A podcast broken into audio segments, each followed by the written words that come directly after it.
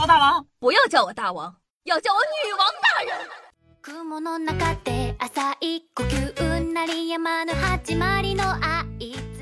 嗨，各位手机前的听众朋友们，大家好，欢迎收听今天的女王又要。我依旧是常中在深山修炼千年、包治百病的板蓝根，谢谢夏春阳啊。最近呢，夏夏看了一部电影，叫做《不纳德行动》，是讲制作假钞的。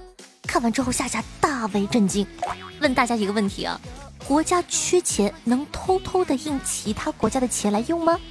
我跟你说，还真能。你们不要觉得离谱，不信呢，就看我来给大家扒一扒大型国家爱恨情仇巨之，你特喵怎么印我的钱呢？电影《伯纳德行动》呢，故事发生在二战期间，第一个出场的缺钱的国家是德国。一方面呢，他的确很缺钱，英国纸币那个时候呢又非常的值钱，还可以充当国际货币来使用。另一方面呢，他也想给英国的经济市场捣乱，于是乎啊，就起了歪心思，组织了一批专业的团队，专门印人家英国的钱。过程呢，其实挺艰难的。哦，纸不对，少了一种纤维素，重做吧。哦，这墨不对，灯光下一看就是假的，重做。呀，这水印也不对，十字没有重叠。这个也不行，这上面的女神图案还是有点差别。不过呢，印出来最后的结果还是不错的。印出来的假英镑，连英国人看了自个都直呼内行。得到肯定的德国人呢，就这样拿着一箱子假钱来到了瑞士银行试点。银行还真没有验出来，哦。于是呢，缺钱的德国人呢，就一边夸夸的印钱，一边拿假的英镑夸夸的在人家英国花。据说呢，最高峰的时期，英国市场上流通的纸币有三分之一都是德国生产的假币。这个时候，英国才发现，哎，不对劲儿啊，哪来这么多钱？给我查。跟着假币呢。顺藤摸瓜，可德国人藏的实在是太深了，最后呢啥也没摸着，英国只好召回原先的黑白纸币，重新推出了彩色英镑。同样呢是在二战时期，另一个和德国想到一起的国家是日本。我说实话都不怎么地，真的。你，听听这俩什么破地儿。不过呢，德国还是暗暗的缺德。日本基本上做到了明面上，专门建立了一个机构，叫陆军第九科学研究所，直接找到了保存在上海租界内的四大银行钞票的印版，又在香港的造币厂查获了一些造币的机器和原材料，最后呢，真让他们通过研究研究出来了民国纸币，再通过不断改进的防伪技术，生产出了很多的民国假币，准备呢扰乱中国市场，坏着呢，我跟你讲。然后呢，这个民国纸币呢是国民党在一九三五年十月四日发行的货币。不过，我跟你讲，让小日子没想到的是，当时中国选择了自杀式的反制措施。要不是还得说是中国人呢，以魔法打败魔法。来呀，印呢？你印我也印，看谁印得快。日本呢是十块钱十块钱的印，民国直接推出了一千五。十万元，到最后呢，日本印了四十多亿的法币，国民党自个印了五千多亿的法币，两方制造机都冒火星子了，嘎嘎的。最后呢，纸币的价格呢也大大的贬值。一九三七年，一百法币可以买两头牛；一九四几年呢，人们买个盐都得用麻袋去装钱，真正实现了人人都是百万富翁。不管是不是为了对抗假币吧，反正是从源头上杜绝了假币的犯罪。到最后，一张纸，不对，一张钱都没有一张纸值钱。最后呢，搞得日本血本无归。不过呢，这都是之前的事情了，现在很少会发生。主要是因为呢，一违反了国际相关的法律和规则，一旦被发现呢，不仅会遭到其他国家的制裁，还会被禁用一些国际金融系统。二呢。各国的货币防伪做得越来越好，本身货币制造工艺呢就非常的高了，再加上防伪的层层壁垒，像什么凹版印啊、微缩文字、摩尔纹、安全线、特殊油墨等等等等，造伪钞的成本也增加了。第三，也是最重要的一点，你印了别的国家的钱，你也带不进去。先不说现在的国际间的货币往来基本上都是通过电子进行，很多国家对于入境现钞也有严格的限制，譬如说一次性不得超过五千美元，你要是带多了，肯定会引起注意的。所以基本再缺钱也不会再想这种歪路子喽。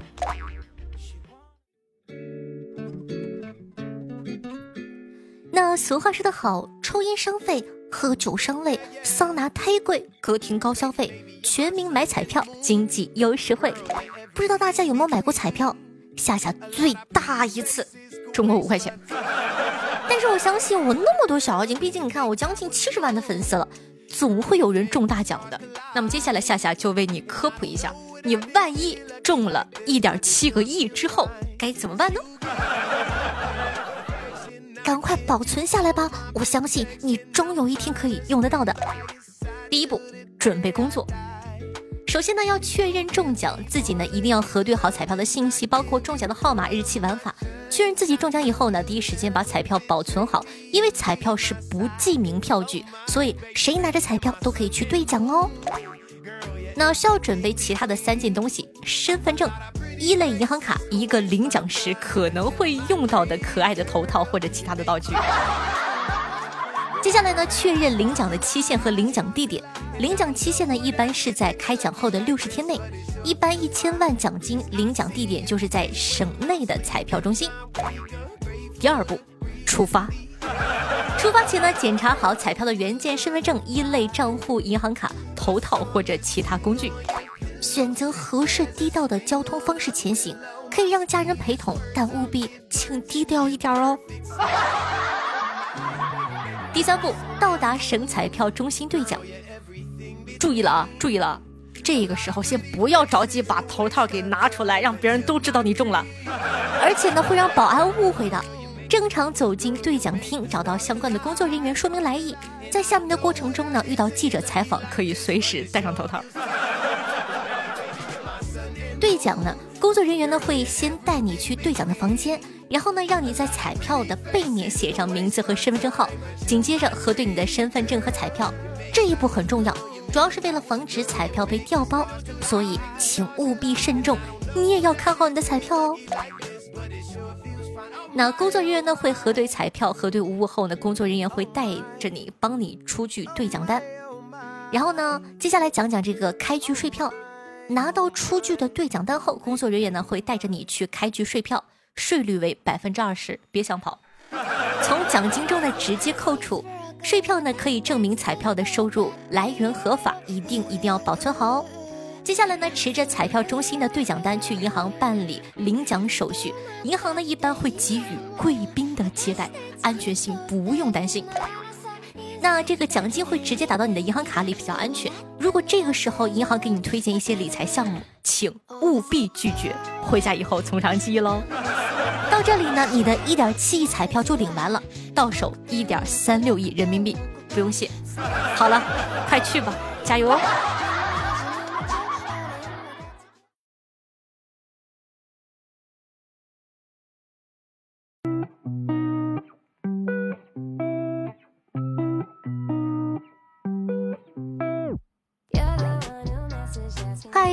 您正在收听到的是《女王又要》，我是凯的小小小春瑶。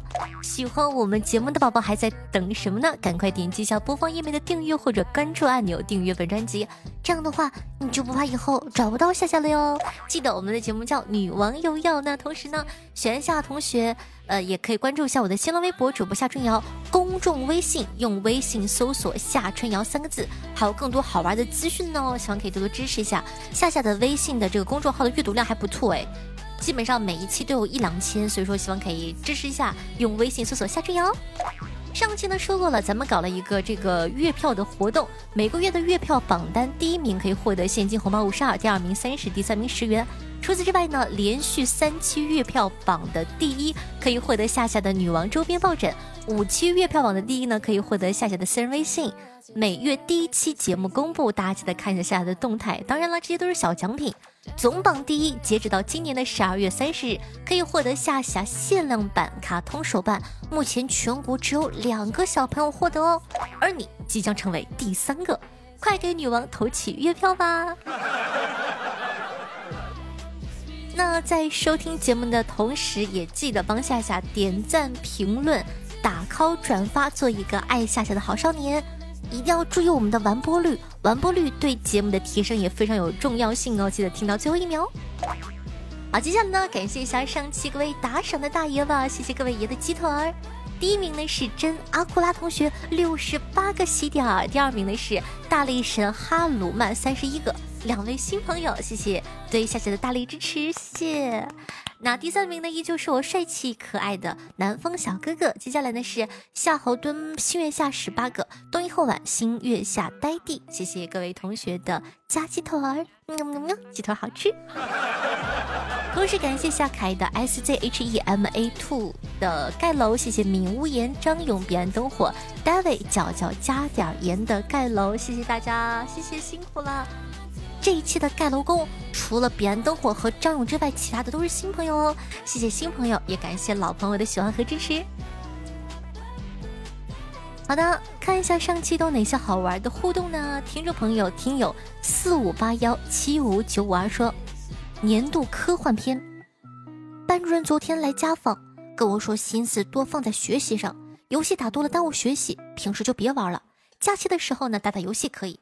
我原本还有些不乐意呢，结果班主任又向我妈说，可以给孩子买个 Switch 之类的，单机游戏不用经常上线，放假了孩子想多会儿玩都可以玩个够哦。讲道理，老师还是蛮开明的。如果说我上学的时候遇到这样的一个老师的话，我一定会更爱学习。听众朋友，月见花明说，能不能叫声爸爸，会更有感觉的。推一摸。上期我问大家有没有什么好玩的素材可以分享一下，听众朋友幺八零零九三说到没素材，水边游诈骗恐怖分子，谢谢可以了解一下。好的，谢谢。听众朋友车继龙说道：“夏夏叫我哥哥，有种李逵喊宋江的感觉。”哥哥。听众朋友紫拉加纳一卡紫拉达说道。小时候啊，老师教的“一三五七八十腊，三十一天永不差”，我以为全国都是这样教的，不知道还有多少其他的口诀呢。我们就是我上一期在节目里那样算的：一月大，二月小，三月大，四月小，五月大，六月小，七月大，八月大，然后九月小，十月大，十一月小，十二月大。我们是这么数过来的。然后听众朋友光阴似箭，岁月如梭，说到夏夏你就记住了，一三五七八十腊就行了。这七个月份呢都是三十一天，二月份一般是二十八天，就是平年；闰年二十九天，就像世界杯一样，四年一次。不是一三五七八十腊，也不是二月都是三十天哦。我知道，我又不傻。啊，听众朋友奇雷草木也说了，他说了一个新的这个口诀，叫做一三五七八十腊，三十一天总不差，四六九冬三十整。平年二月二十八，背下来以后就不会错了。乖，事实证明的，你看各地可能都不太一样。然后呢，且辞千山也分享了一个他们当地的口诀是：七月前单月大，八月后双月大。听众朋友，四小猫十五又来投票啦！猫哥威武，谢谢猫哥的大力支持，守住你的总榜。也希望各位其他的小妖精可以给他一些压力，不要让他太狂。你看他现在就对吧？说，哎呀，我是第一，我真棒。听众朋友 S Z H E M A 二说道：“谢谢你好，我回来了。不久前看到你的朋友圈里有你的消息，一个来自两年前去当兵的老粉回来了。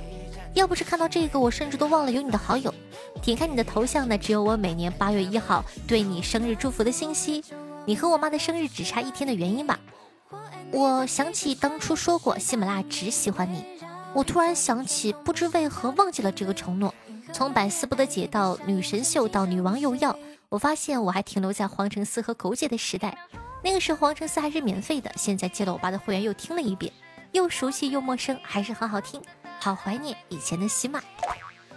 嗯长大就是这样子嘛，对吧？身边总会有新的朋友，但是我们也不能忘记我们老的朋友哦。还是希望大家，不管说是新的朋友也好，老的朋友也罢，都可以携手一起快乐幸福的生活。听众朋友敏无言说道：“该说不说，《心绪百年》这首歌真挺好听的。”那是当然，我的品味能差？听众朋友十里坡尼古拉斯说道：“隔壁小两口晚上动静太大怎么办？找个片儿，用音箱公放，贴在墙壁上，用那种那叫什么东西固固体传导，对吧？震死他！”听众朋友就剩最后一滴了，说到又来投月票了。最近我比较活跃，每次被夏夏读到评论或者打赏都有点不好意思呢。其实我还有一个号叫真的一滴都没了，想想这都是几年前听夏夏的真实感受。前两年的内容呢，总是听得我心潮澎湃。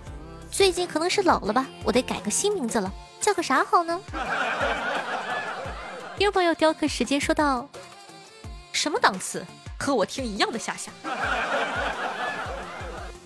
听众朋友角角加点盐说道：“终于熬到十二点拿下票，必须马上给夏夏可以睡个安稳觉喽，谢谢。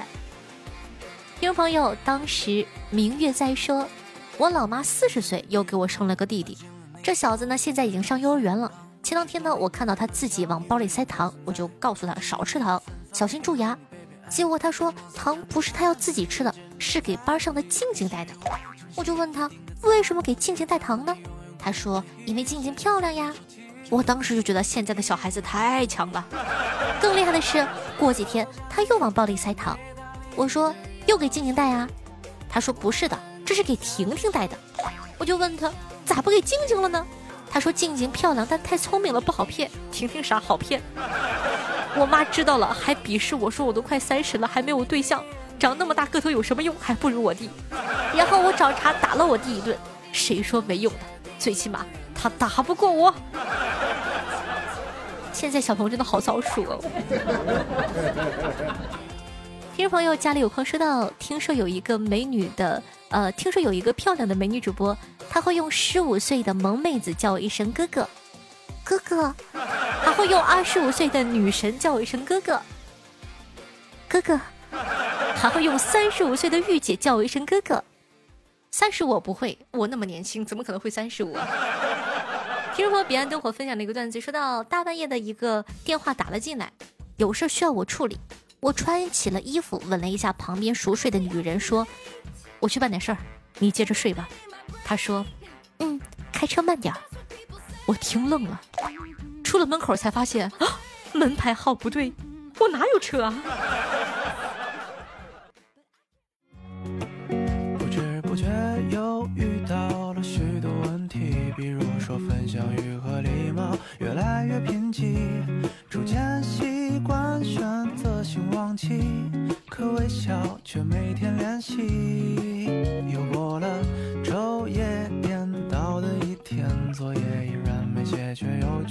好听音乐，开心的心情呢？这样一首歌曲呢，来自《夏日入侵企划》，名字叫做《南风过隙》，一首非常好听、非常阳光的歌，适合美丽的午后，希望你可以喜欢。同时呢，喜欢夏同学也一定一定要帮夏夏。呃，这个评论呐、转发呀，然后帮夏夏送个月票，注重一下我们的完播率，还有点赞收藏，希望可以多多支持我们的节目。当然了，如果说你方便的话呢，也希望可以帮夏夏把节目放到你的微博、朋友圈、微信群里，让更多人认识我。好了，以上呢就是本期节目的所有内容了，希望可以带给你开心哦。大家拜拜，下期再见喽。